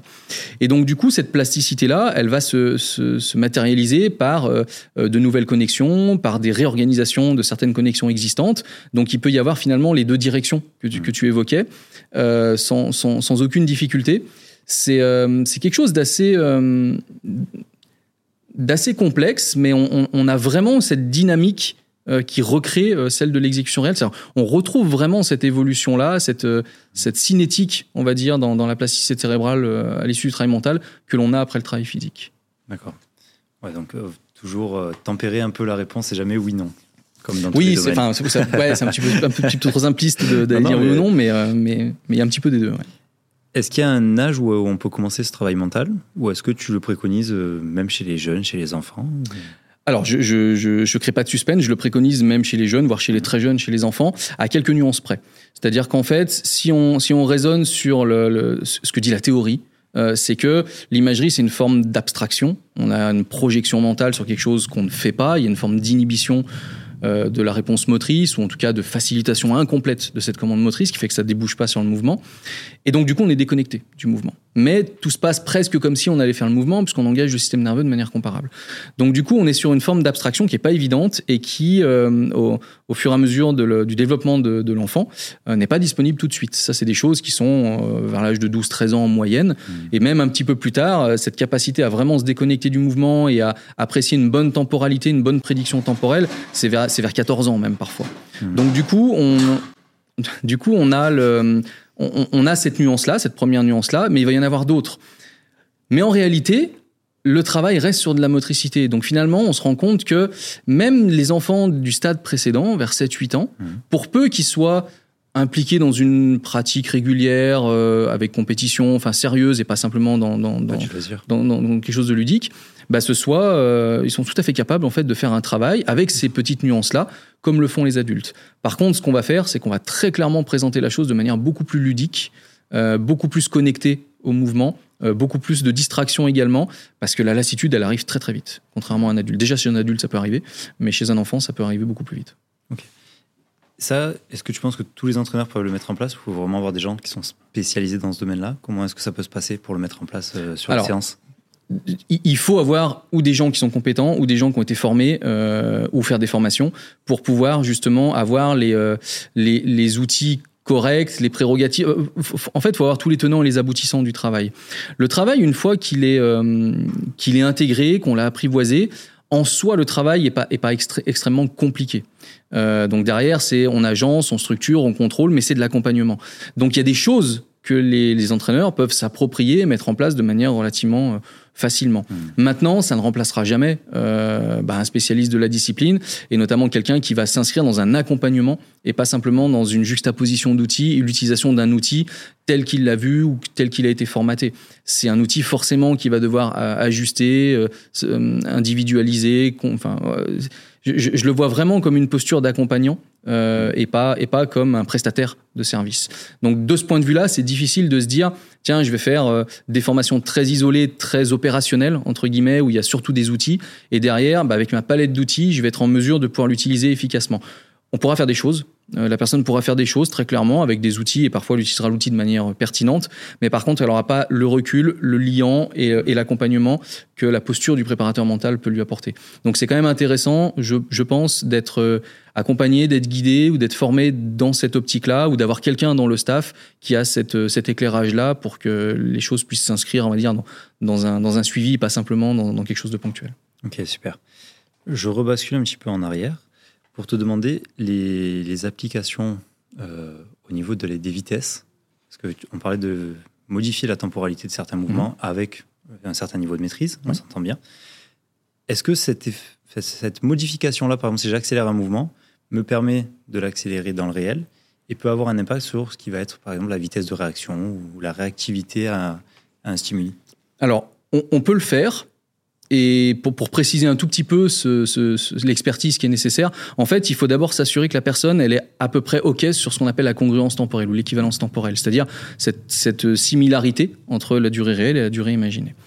Et à partir du moment où elle a à peu près ça, ça veut dire qu'elle maîtrise relativement bien le timing mentalement de son mouvement et donc toutes les prédictions motrices qui vont aller avec. Du coup, elle se préserve des effets un peu délétères d'accélération euh, spontanée qui seraient euh, plutôt à même de détériorer la performance. Et donc à partir de là, du coup, on peut proposer effectivement des cycles où on va moduler un petit peu la vitesse des, euh, des différentes situations par exemple, ralentir pour corriger un tout petit peu, accélérer pour essayer de gagner en transition. Et si on prend cet exemple-là, l'idée, c'est effectivement de faire en sorte de gagner, alors ça va se jouer à pas grand-chose, hein, mais quelques dixièmes, quelques centièmes de seconde qui vont permettre à un moment donné, sur une prise de décision, sur une mise en action, sur une transition entre deux actions, euh, de gagner un temps assez précieux et au final d'être plus rapide. On va pas forcément gagner en vitesse pure. On va pas gagner sur la qualité de vitesse, parce que sur les qualités physiques, on a des effets sur la force et la souplesse, mais on n'a pas trop d'effets sur les qualités de, vitesse ou d'endurance, par exemple. Donc on va pas forcément gagner sur de la vitesse de réaction. On pourrait gagner si on partait de, loin sur, sur, le temps de réaction plus le temps de mouvement et que du coup on avait un, délai dans la mise en action. Voilà, on pourrait gagner à ce moment-là et au final, on gagnerait sur le temps de mouvement. Hmm. Mais on va pas gagner forcément gagner sur des paramètres aussi précis que ça. On va plutôt gagner sur de la mise en action et de la transition. Moi, je prends souvent euh, deux exemples que je trouve assez caractéristiques, mais on, peut en trouver plein d'autres. Hein. C'est euh, le service au tennis, que, je prends extrêmement souvent sur ces variations-là, euh, où parfois dans, l'erreur qu'on a du, geste, c'est un mouvement à vitesse continue de la tête de raquette, si je simplifie vraiment à l'extrême, sur la phase de boucle, la phase de, la phase de frappe. Et en fait, de moduler un peu ces vitesses-là, alors pas forcément de ralentir la première phase, mais d'accélérer la dernière ou de mettre une rupture de, rythme ou de pattern pour accélérer la, phase finale et gagner en puissance. Ça permet souvent de, bah, faciliter la modification technique. Et ça, mentalement, c'est facile. Physiquement, c'est dur. Quand on automatise le mouvement, il est imperméable aux perturbations externes, c'est mort. Ça demande de déconstruire pour reconstruire. Mentalement, c'est très simple. Donc du coup, ça, on peut le faire. L'autre exemple, si on prend un sport co, la, chandelle en rugby, par exemple, la réception d'une chandelle en rugby, euh, où il y a toute une lecture de trajectoire euh, et d'ajustement par rapport au ballon, et puis au moment de la réception, la mise en action sur les premiers appuis, alors pas sur les forces de poussée nécessairement, ou sur le, temps de vol, ou sur des éléments vraiment caractéristiques de, vitesse, mais sur la jonction de ces deux phases-là. C'est là-dessus qu'on peut gagner un petit peu de temps, et là, du coup, le travail mental, de, de jouer sur cette variation de vitesse-là, ça peut être intéressant. Ok, donc il y a une vraie application euh, pratique. C'est en ça moi que j'aime bien euh, étudier l'imagerie. C'est vrai que je l'ai rarement mis en place avec mes athlètes parce que mhm. bah, il y a une complexité quand même euh, assez importante. J'ai déjà envoyé des athlètes vers des prépas mentaux mhm. qui, bossent avec ça, mais très très dur sur le terrain. Je suis préparateur mental.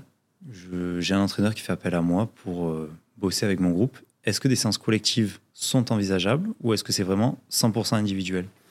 C'est envisageable, ça va dépendre de ce qu'on veut faire. Euh, si on travaille sur la technique, c'est plus compliqué. Hum, on pourrait envisager des situations il peut y avoir des protocoles. Euh, je pense à un protocole de correction gestuelle que, que, je propose de temps en temps, où les gens peuvent tous le faire en même temps, mais sur des contenus différents. Donc on peut le mener collectivement, même si le travail est individualisé. En fait, ça, ça va toujours être sous cette forme-là. Quand on fait un travail collectif sur l'imagerie, c'est que c'est un travail mené collectivement, mais qui fait appel à quelque chose d'individualisé. Sur une fin d'entraînement, quand on demande à des personnes de simplement reprendre conscience, laisser revenir des choses qui ont bien fonctionné, voire de faire un, pont, une petite futurisation vers le, la mise en application en compétition, bah, ils vont aller chercher chacun des trucs un peu différents. Des états d'esprit, des comportements, des, choses un peu plus abstraites, des, euh, des, choses qui se dégagent. Enfin voilà. Donc euh, chacun va aller chercher ce qu'il veut. Donc de ce point de vue-là, on peut être amené à proposer des séances collectives. Euh, il y a même des formes de, de, de, de travail. Je, je, je, je, parlais souvent avec un collègue préparateur mental qui est en Belgique, euh, qui lui fait énormément d'aller-retour entre les personnes. C'est-à-dire qu'il fait commencer l'imagerie avec une personne, il la fait poursuivre avec une autre, une sorte de ping-pong ou de mmh. ou d'échange en fait, ce qui oblige à être attentif, d'être dans une écoute mutuelle attentive et d'être capable de construire la représentation que l'autre a, de la maîtriser et de et de, et de l'enchaîner derrière. Donc euh, ça, c'est des choses qu'on peut faire. Après, dans la grande majorité des, des, mises en situation, ça va être un travail individualisé. Ça va même parfois être un travail où, euh, où, où le préparateur mental ne sera pas tout le temps avec l'athlète. Mmh. Donc euh, un athlète qui, euh, pendant l'entraînement, va pas aller segmenter et interrompre l'entraînement toutes les, toutes les deux minutes. On va préparer en amont, il va mettre en place sur les temps de repos, les temps de récup ou les temps sur lesquels il peut, il peut mettre en place ce travail mental. Puis on va réajuster, on va faire un, un débrief et réajuster par la suite a posteriori. Donc du coup, ça reste quand même un travail qui par définition, euh, euh, bah, très rapidement s'individualise et se personnalise, même si on peut parfois le mener collectivement. Et comment se passe euh, sur le terrain un suivi avec un prépa mental sur un travail d'imagerie, je parle hein, toujours.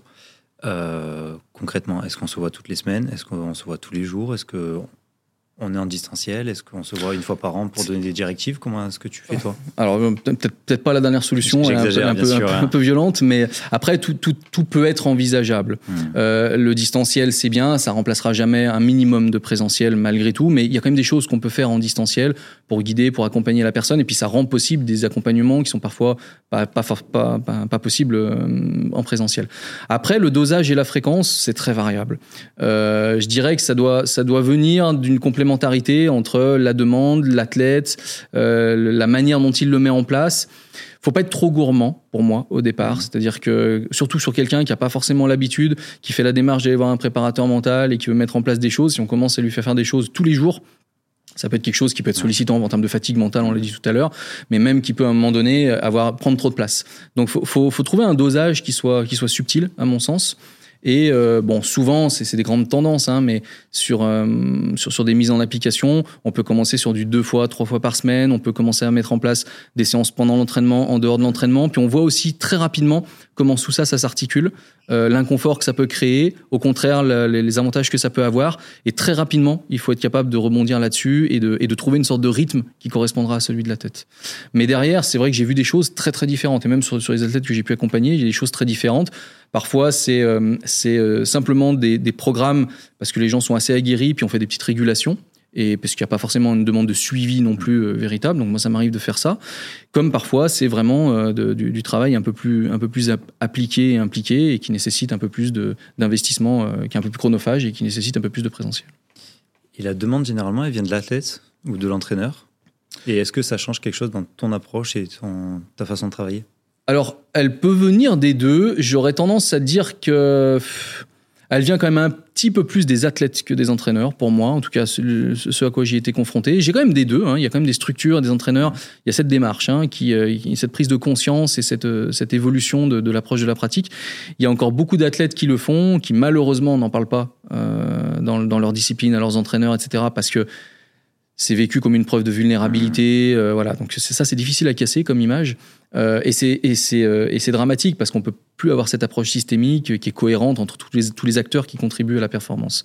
Mais c'est vrai que souvent, ça vient quand même de la part des athlètes. Parfois, c'est relayé par les entraîneurs, parfois pas. Par contre, que ça vienne de la part des athlètes ou des entraîneurs, moi, finalement, je m'y retrouve assez souvent sur mes domaines d'application.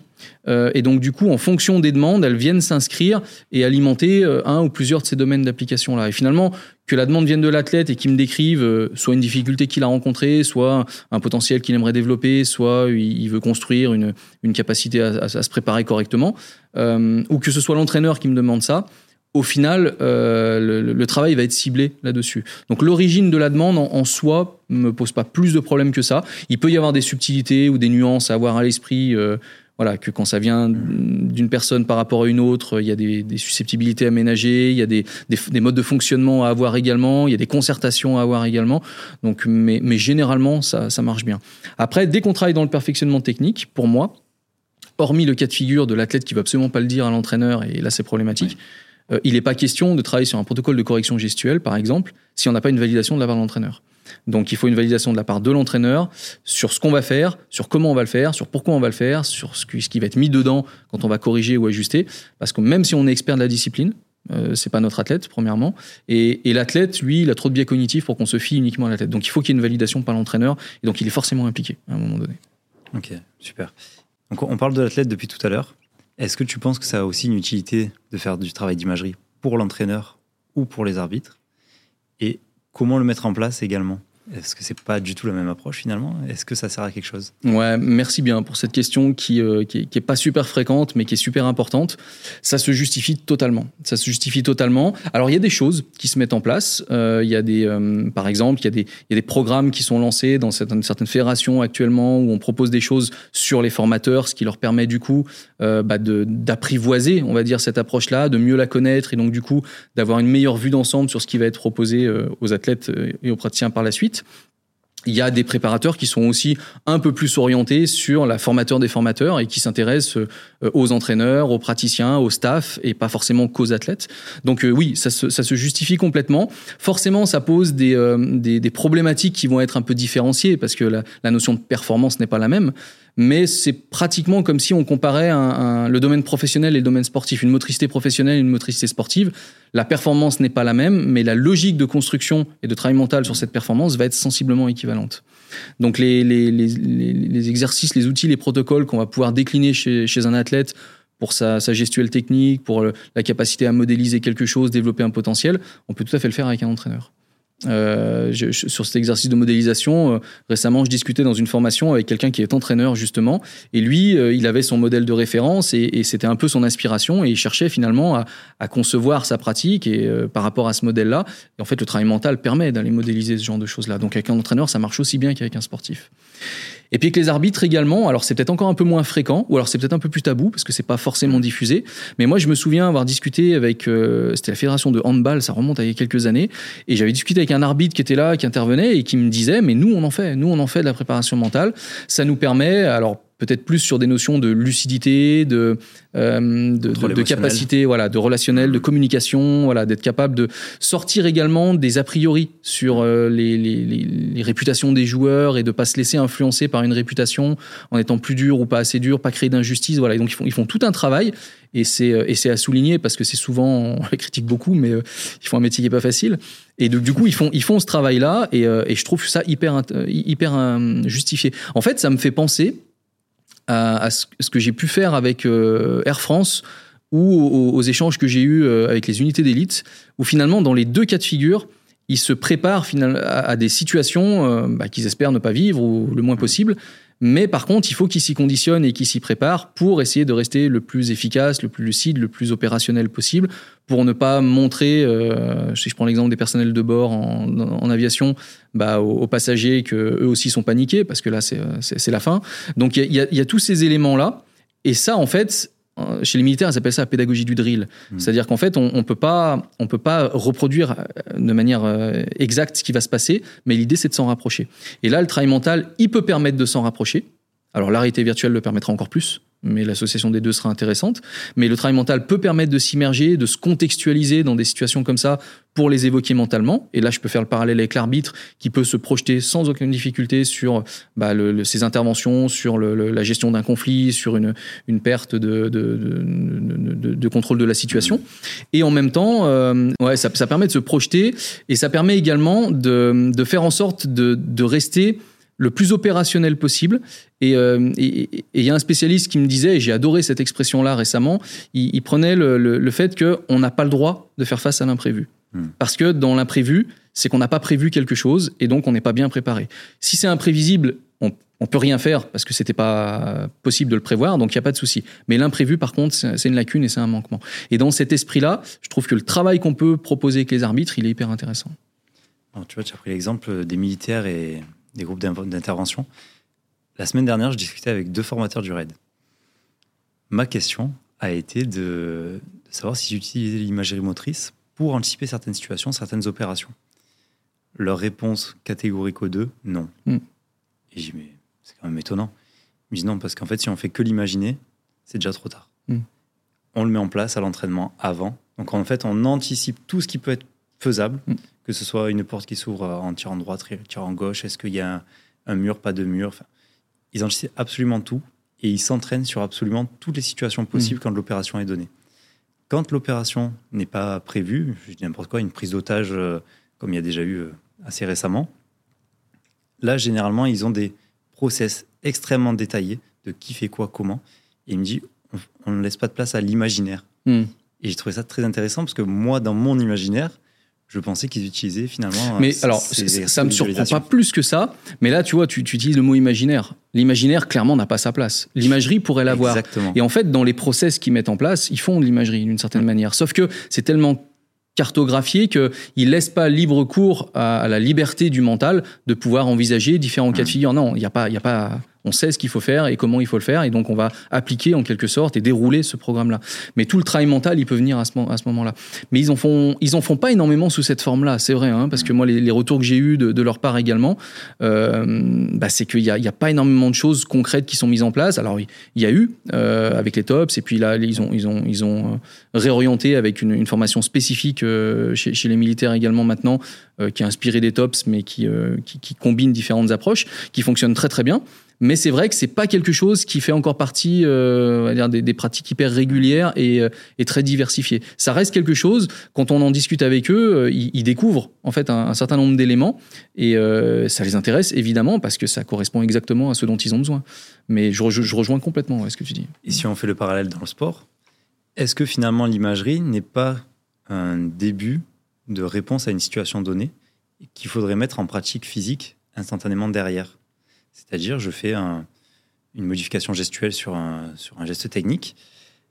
Est-ce qu'il ne faut pas aller le mettre en pratique de suite après pour l'intégrer encore On y est en réalité. On y est. Hein. C'est-à-dire qu'on on rejoint le fait qu'il faut faire de l'imagerie intégrée.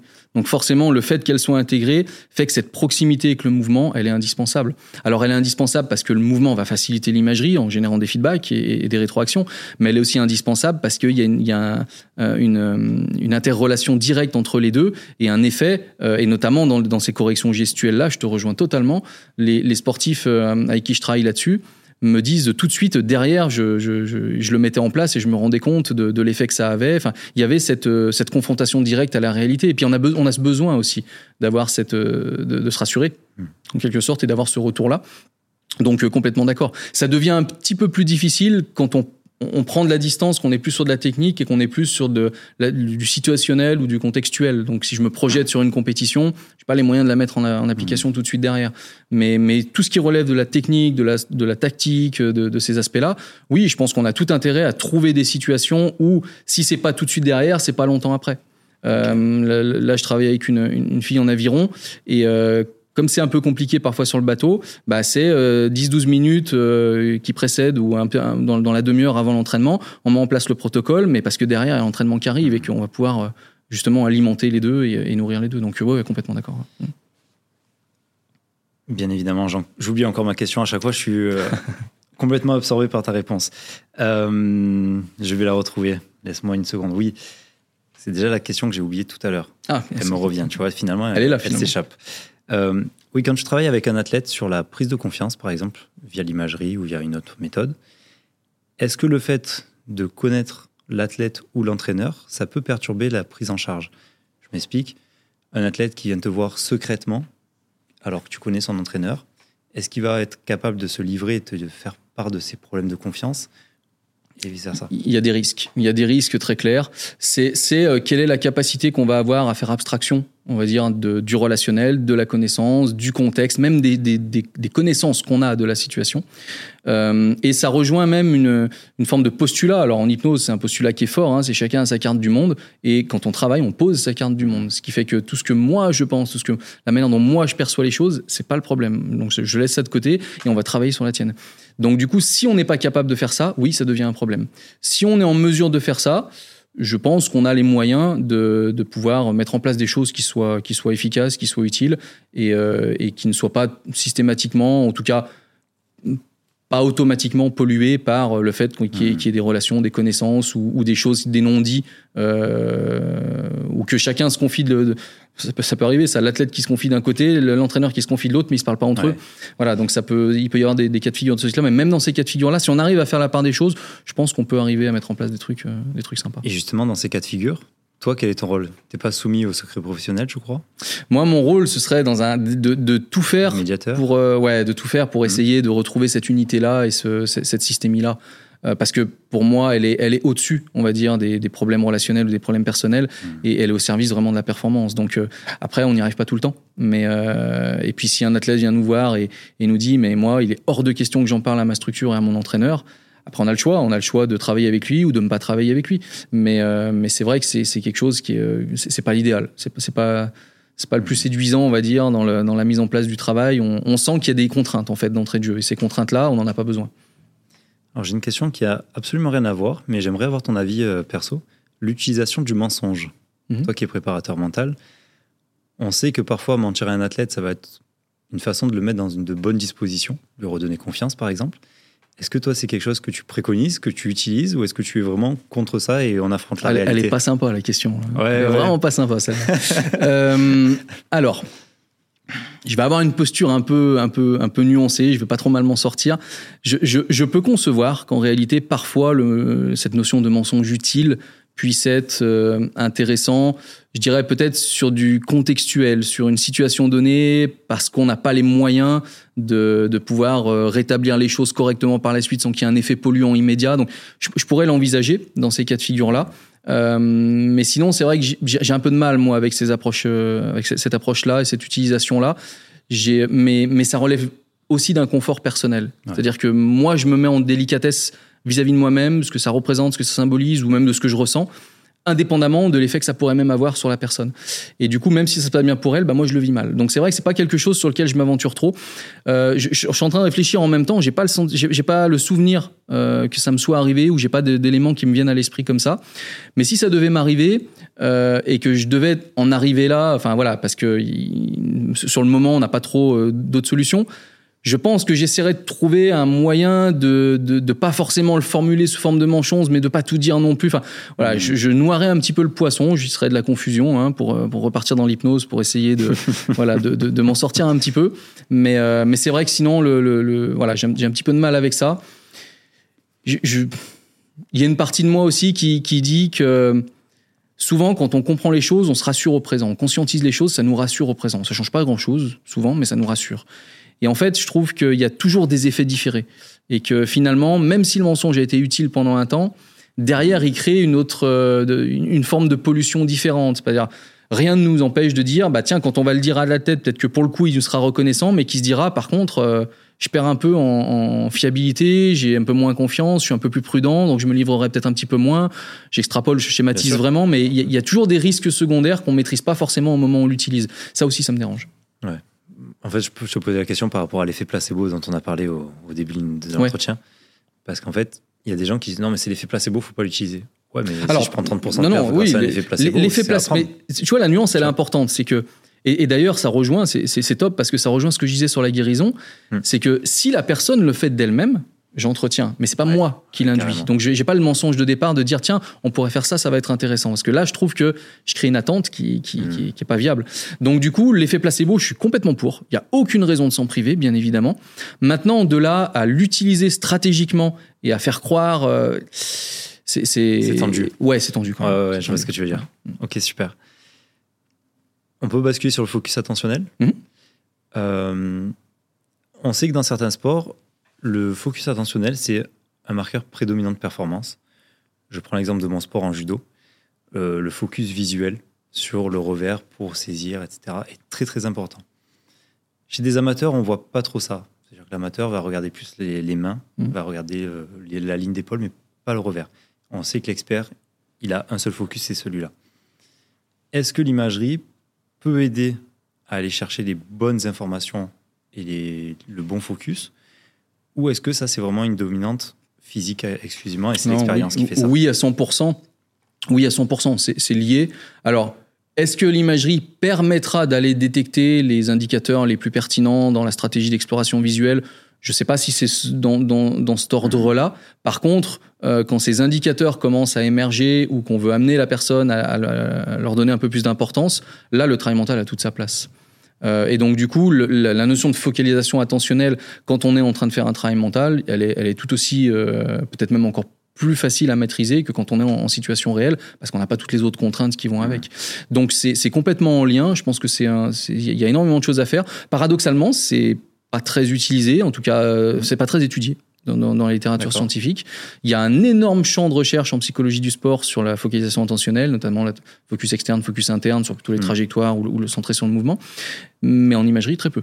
Et pourtant, à un moment donné, on, se rapproche et on est, on est à la frontière. Hein. Quand on se focalise sur le geste, qu'est-ce qui le différencie d'un focus interne? Quand on se focalise sur la trajectoire ou sur le but, qu'est-ce qui différencie du focus externe? Donc, euh, donc c'est pas quelque chose qui a vraiment été étudié. Je sais pas, les, les champs scientifiques se sont pas vraiment retrouvés ou les acteurs de ce champ-là ont, ont, pas, ont, pas eu d'affinité thématique à, à, travailler ensemble. Mais pour autant, dans les faits, euh, c'est quelque chose qui est omniprésent.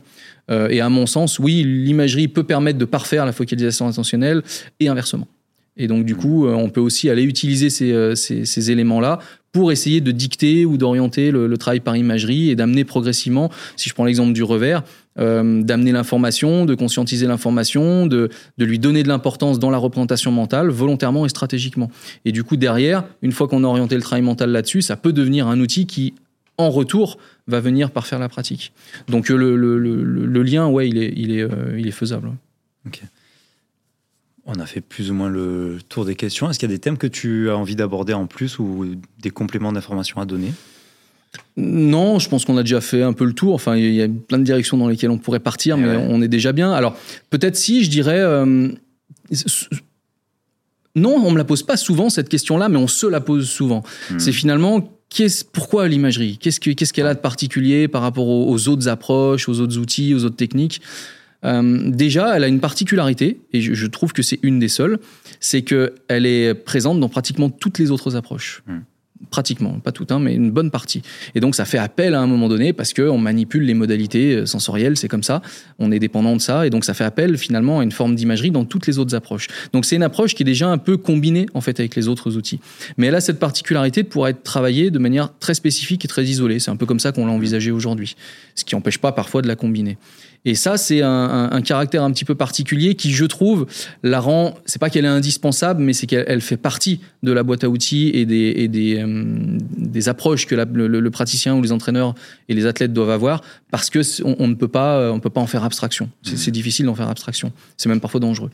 Euh, après, dans la combinaison des choses qu'on va proposer. Euh, bah, bien garder à l'esprit qu'il y a des combinaisons qui sont possibles, puis d'autres qui sont à éviter. Euh, moi, j'aime bien casser les idées reçues euh, quand, quand, je fais des interventions ou des, ou des, formations au départ. Par exemple, le fait de parler de préparation mentale à un public qui n'est pas aguerri euh, ou qui n'est pas ouvert sur la préparation mentale, la première chose à laquelle il va, il va penser, c'est avoir une image de situation de relaxation allongée sur un tapis. Mmh. Et ça, c'est juste une partie du travail. Et cette partie du travail, qui est très intéressante pour, pour plein de raisons, par, par rapport à l'imagerie, elle sera intéressante uniquement dans un domaine d'application, mais pas dans les autres. Enfin, ce sera pas la meilleure forme mmh. de travail dans les autres. Donc, il y a, y a des, des combinaisons comme ça qui parfois sont évidentes, qui parfois elles sont beaucoup moins. Et ça, c'est pas forcément facile à aller appréhender. Ça demande un petit peu de temps, ça demande un petit peu de pratique. Et c'est pour ça qu'on disait au début, en soi, l'exercice d'imagerie en lui-même, il n'est pas compliqué. Par contre, son utilisation, son articulation, sa structuration, c'est ça qui demande de la maîtrise et du recul. Et c'est pour ça que c'est difficile quand on est vraiment tout seul et qu'on a fait que, que de, des juxtapositions d'outils, c'est difficile de le mettre en application. C'est clair. De le fait d'avoir un professionnel qui soit vraiment bien formé là-dessus. C'est mieux, Carrément. Question personnelle. Est-ce qu'un master de EOPS formé à Lyon, où tu es responsable, est capable de faire un peu de préparation mentale? Parce que l'ancien nom, c'était préparation physique, mentale, réathlétisation. Est-ce que tu penses qu'un Master 2 de Lyon, hein, parce qu'on va parler de là où on est, est-ce qu'il est capable d'en faire ou pas? Il est capable d'en faire, c'est-à-dire qu'il a, il a des bases, euh, des fondamentaux. Si je prends l'exemple de l'imagerie, moi je lui amène les fondamentaux, les exercices de base, la capacité à mettre en place et à planifier un programme. Il va y avoir les règles de, pratique à respecter. Donc il a des éléments qui lui permettent de construire des choses et de proposer des accompagnements.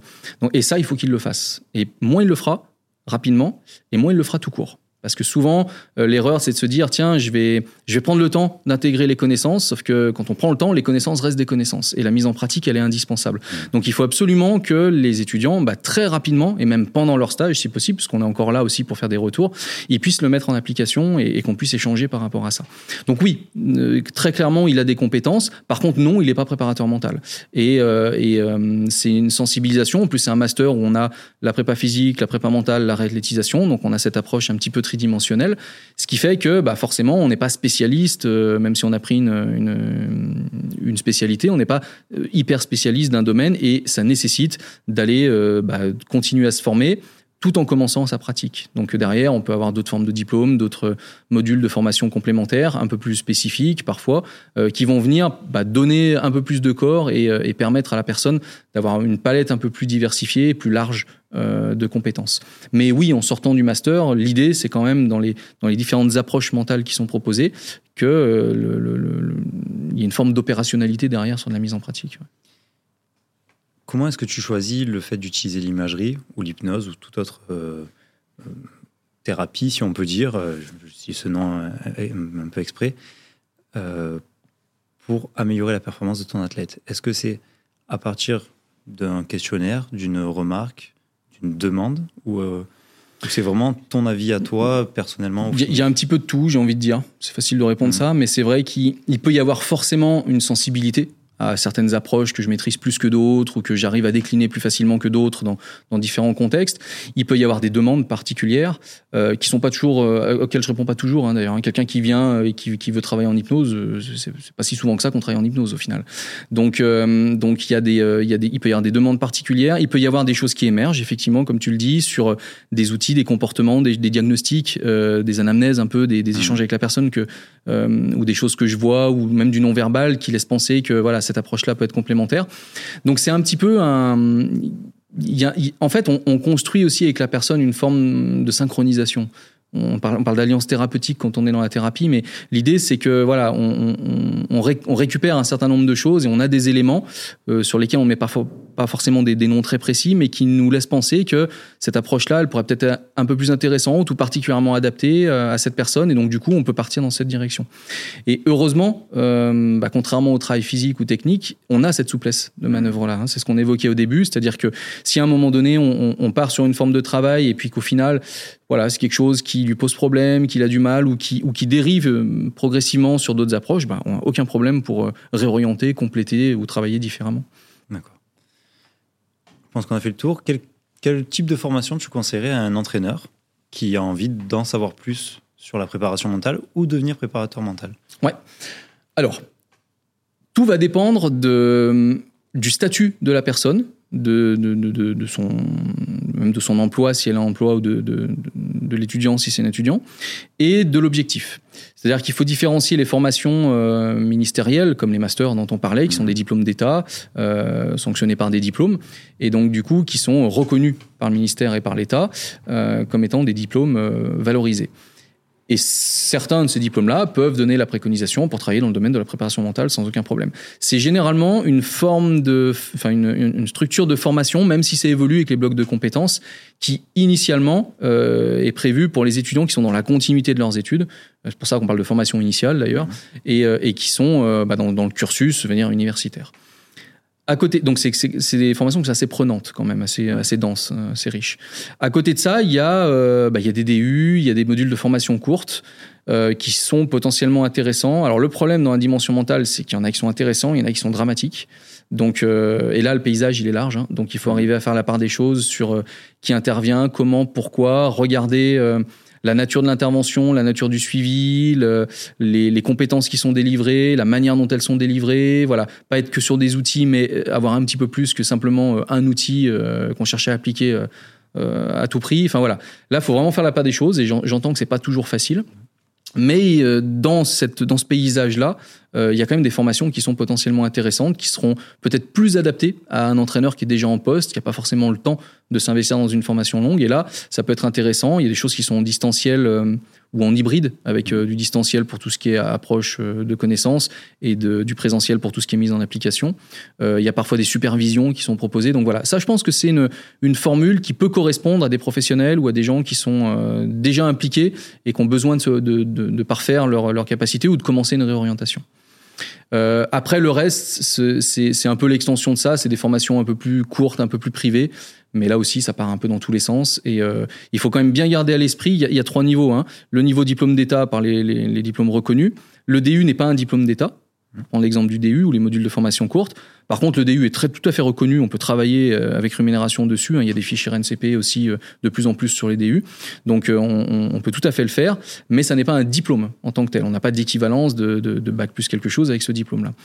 Et puis, les formations privées, elles, n'engagent que la structure qui vous a formé. Donc, la compétence, c'est une attestation, c'est un bout de papier, c'est-à-dire rien.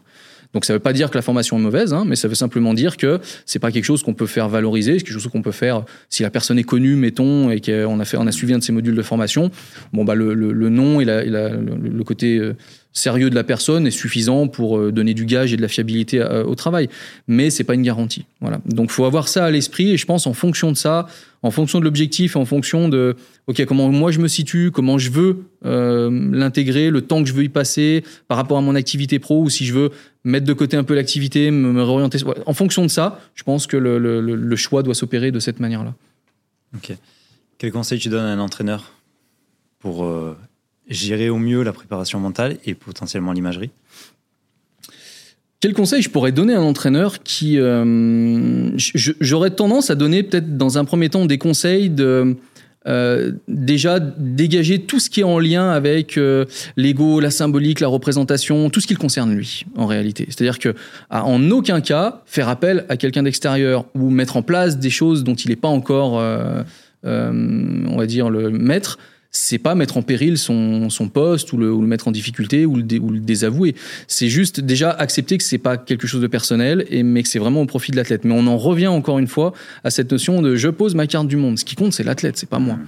Donc du coup, je, pense que j'aurais euh, j'aurais un, un, conseil à donner de ce point de vue-là. Euh, même si c'est de moins en moins fréquent, j'aurais tendance à rappeler que la prépa mentale, c'est pas juste pour résoudre un problème mais que c'est aussi pour euh, bah, se préparer, accompagner et, suivre un athlète euh, parfois tout au long de sa carrière. Mmh. Donc du coup, c'est pas juste quelqu'un qui est à disposition au cas où il y a un problème, on va le voir, puis surtout implicitement. Euh, bah, dès que c'est réglé, tu vas plus. Hein. Donc mmh. c'est encore un petit peu trop présent dans certaines, dans certaines approches. Donc j'aurais tendance peut-être à venir sur des terrains comme ça. si, si, si, on avait si on était face à un entraîneur, voilà, qui est pas forcément convaincu ou qui est un peu réfractaire ou dans l'expectative. Après, sinon, quelqu'un, on va dire, qui est, qui est intéressé, ce serait la curiosité la curiosité, euh, le fait de se former, de continuer à se former, de, de, se former énormément, euh, quel que soit le moyen, et derrière de mettre en application. Euh, et vraiment, ouais, s'il y a peut-être un message que j'ai envie de faire passer, et, et, pour le coup c'est bien parce que moi je suis dans une approche qui est scientifique à la base, c'est la connaissance pour la connaissance. Dans ce milieu-là, ça ne sert à rien. Par contre, la connaissance qui est suivie d'une mise en application, ça c'est quelque chose qui va être utile. Et vraiment, j'insiste là-dessus, c'est arrêter d'être trop prudent. Euh, évidemment, les athlètes sont pas des cobayes, mais arrêter d'être trop prudent et de se dire, je vais attendre de vraiment maîtriser le truc, d'avoir tout vu, je vais quand même faire cette formation là en plus, et puis là, je pourrais commencer à faire la paire des choses. Et puis en fait, on se retrouve avec tellement de choses à la fin qu'on est submergé, on sait plus par où attaquer, et c'est encore plus difficile que si on l'avait fait progressivement. Donc vraiment, ne pas rester à l'état de connaissance, mais passer par la mise en pratique. Et moi, dans les formations, euh, même universitaires, de plus en plus, il y a de la pratique euh, par rapport à il y a quelques années même ce que ce que je pouvais faire au sein du master.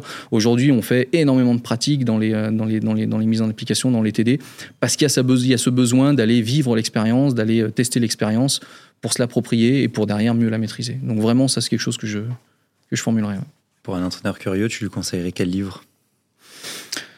Euh, alors, si c'est un livre sur l'imagerie, il n'y en a pas énormément. Euh, c'est un peu pour ça que je l'avais fait. Euh, voilà, je l'avais, mais il est épuisé, donc il, il, est difficile à trouver. donc du coup, c'est oui, j'allais dire, sans, sans, sans, faire de mauvaise pub, c'est vrai que je l'avais fait dans cet esprit-là en fait. C'est-à-dire comme il y avait peu de choses, l'idée c'était de répertorier ce qu'on pouvait faire en imagerie à destination des praticiens. Donc reprendre un petit peu tout ce dont on a parlé là aujourd'hui et le structurer pour vraiment essayer d'amener des pistes et des, explications simples, euh, des liaisons théorie pratique et de, comment utiliser l'imagerie. Alors il est consultable, hein, il, est, encore en, bibliothèque, il, se veut vraiment très appliqué. Il y en a un autre qui a été publié dans, qui, qui est plus ancien, qui date de 2005, qui est un peu plus euh, version scientifique, mais qui, est quand même très appliqué, qui s'appelle Imagery in Sport. Alors il est en anglais, euh, qui est de Maurice Spittle et, Watt et qui, euh, qui est vraiment pas mal aussi, qui, voilà, qui permet de faire un très bon tour de la question. Après, sur l'imagerie, euh, il y aurait plein d'ouvrages intéressants, mais ponctuellement. Moi, c'est vrai que j'ai du mal à à conseiller, on va dire, un ouvrage dans lequel je sais qu'il n'y a qu'une petite partie de ce que, de ce que, de, ce que permet l'imagerie qui, euh, qui, est véhiculée. Et donc, du coup, il y a plein, plein, plein d'ouvrages qui sont super intéressants, mais qui ciblent, sur, volontairement ou involontairement d'ailleurs, hein, sur un ou deux éléments et qui, du coup, donnent pas la teneur de tout ce qu'on peut faire. Voilà, mais ça n'empêche pas évidemment qu'il faut aller les, se documenter également et de manière générale, de toute façon, pas hésiter à se documenter. Et moi, j'aurais une petite déformation professionnelle là, qui dirait de ne pas se contenter des ouvrages, hmm. mais d'aller chercher la littérature scientifique.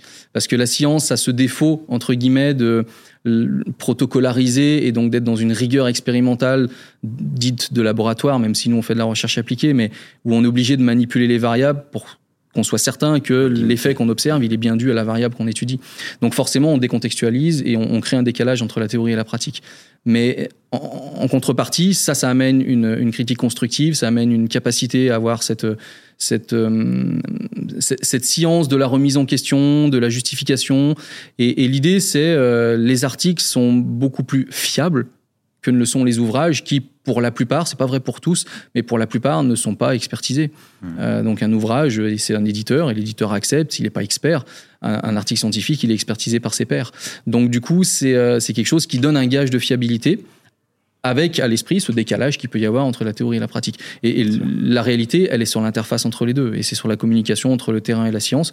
Et donc moi, j'aurais tendance à inciter les entraîneurs et les praticiens à un peu plus se documenter sur de la vulgarisation scientifique dans un premier temps, voire sur des articles scientifiques, et être capable de, développer ce qu'on cherche à développer nous chez les étudiants, c'est-à-dire cette capacité à déceler, OK, cette étude-là, qu'est-ce qui est bien, qu'est-ce qui est utile, qu'est-ce que j'en tire comme, comme conclusion, comme interprétation, mais quelles en sont également les limites hmm.